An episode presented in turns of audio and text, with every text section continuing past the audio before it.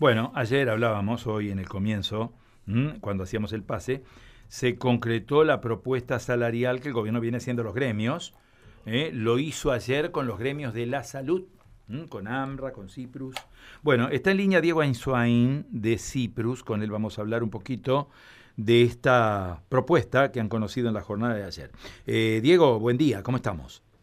Hola, ¿qué tal? Buen día, ¿cómo te va? Bueno, queremos conocer cuál es la opinión que ustedes, como dirigentes del gremio, y obviamente los afiliados definirán en las próximas horas eh, respecto de esta propuesta que han recibido.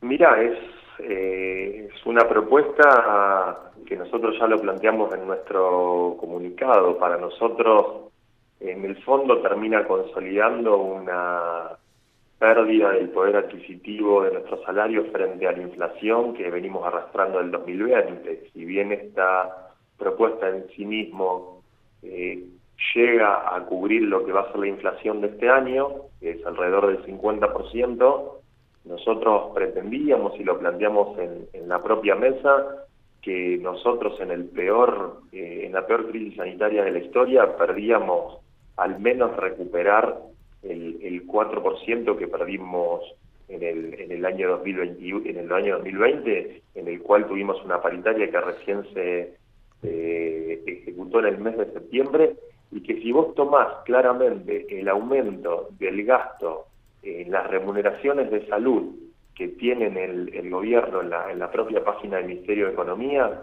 con los aumentos escalonados que nos dieron durante los dos años, el, aumento salarial perdió 19,7% respecto a la inflación y casi en un mismo en el mismo porcentaje respecto al, al aumento de la recaudación del gobierno. Por lo tanto, ahí se explica la posición de caja que hoy tienen de 73.300 millones de pesos guardados en plazos fijos, guardados en, en cuentas corrientes en el en el banco digamos, en, el Banco de Santa Fe en una parte, informados eh, por, por el Banco Central de la República Argentina.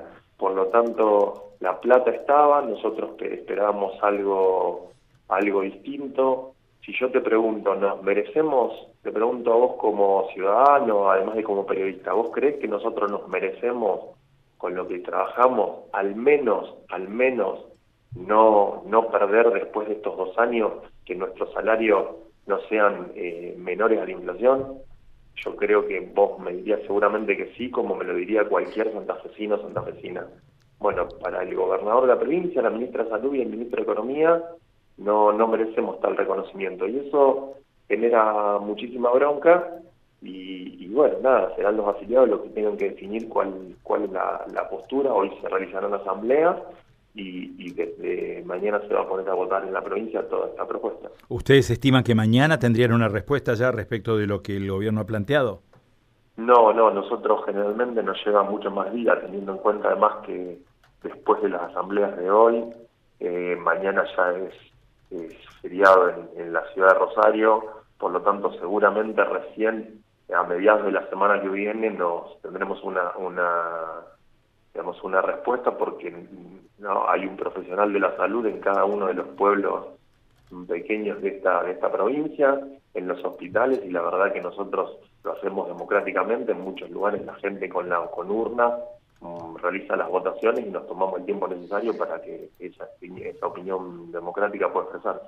Eh, muchos gremios han reclamado durante la discusión paritaria el eh, la inclusión de las sumas no remunerativas que vinieron recibiendo durante el año al monto básico. ¿Cuál es el panorama que tienen ustedes respecto a este tema? En la propuesta el gobierno plantea que para el año que viene eh, va a eh, transformar en remunerativas las cifras que hoy tenemos totalmente en negro. Eso, eso implicaría que eh, tendrían descuentos de obra social y descuentos de aportes jubilatorios, pero que en nuestro, en nuestro caso, nosotros tenemos un recibo que después de muchos años, de 10 años, eh, nos costó transformar toda la, toda la, eh, nuestras, nuestro sueldo en remunerativo y, bonificable. ¿Qué quiere decir? Que todos los aumentos van al básico y de esa manera se, se, digamos, se reparten proporcionalmente en los distintos ítems que tenemos.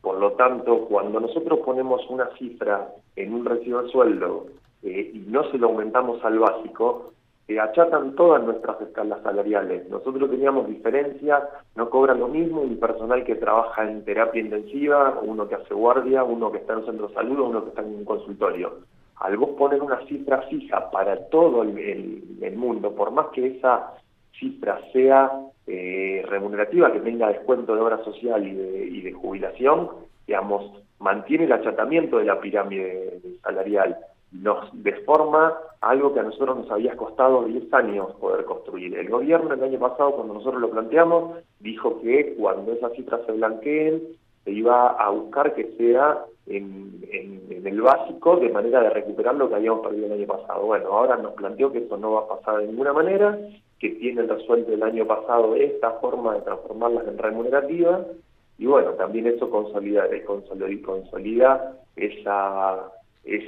mm, ese achatamiento, y te diría que es lo que más malestar genera, porque después de 10 años de tener un recibo y de tener proporcionalidad en los saberes y una pseudo escala salarial de acuerdo a la función que cumplimos, romperla con una medida de esta manera, diría que genera más, más, más enojo que el, que el propio aumento salarial. Bien, ¿las asambleas dónde se van a realizar, Diego, hoy? Mirá, las, las asambleas de hoy hay una en la ciudad de Rosario, mañana va a ser a las 10 de la mañana en la, en la ciudad de Santa Fe y, y bueno, y a partir de ahí se pone a votar. Muy bien. Diego, muchísimas gracias por este contacto, ha sido muy amable. ¿eh? No, muchas gracias a usted por comunicarse.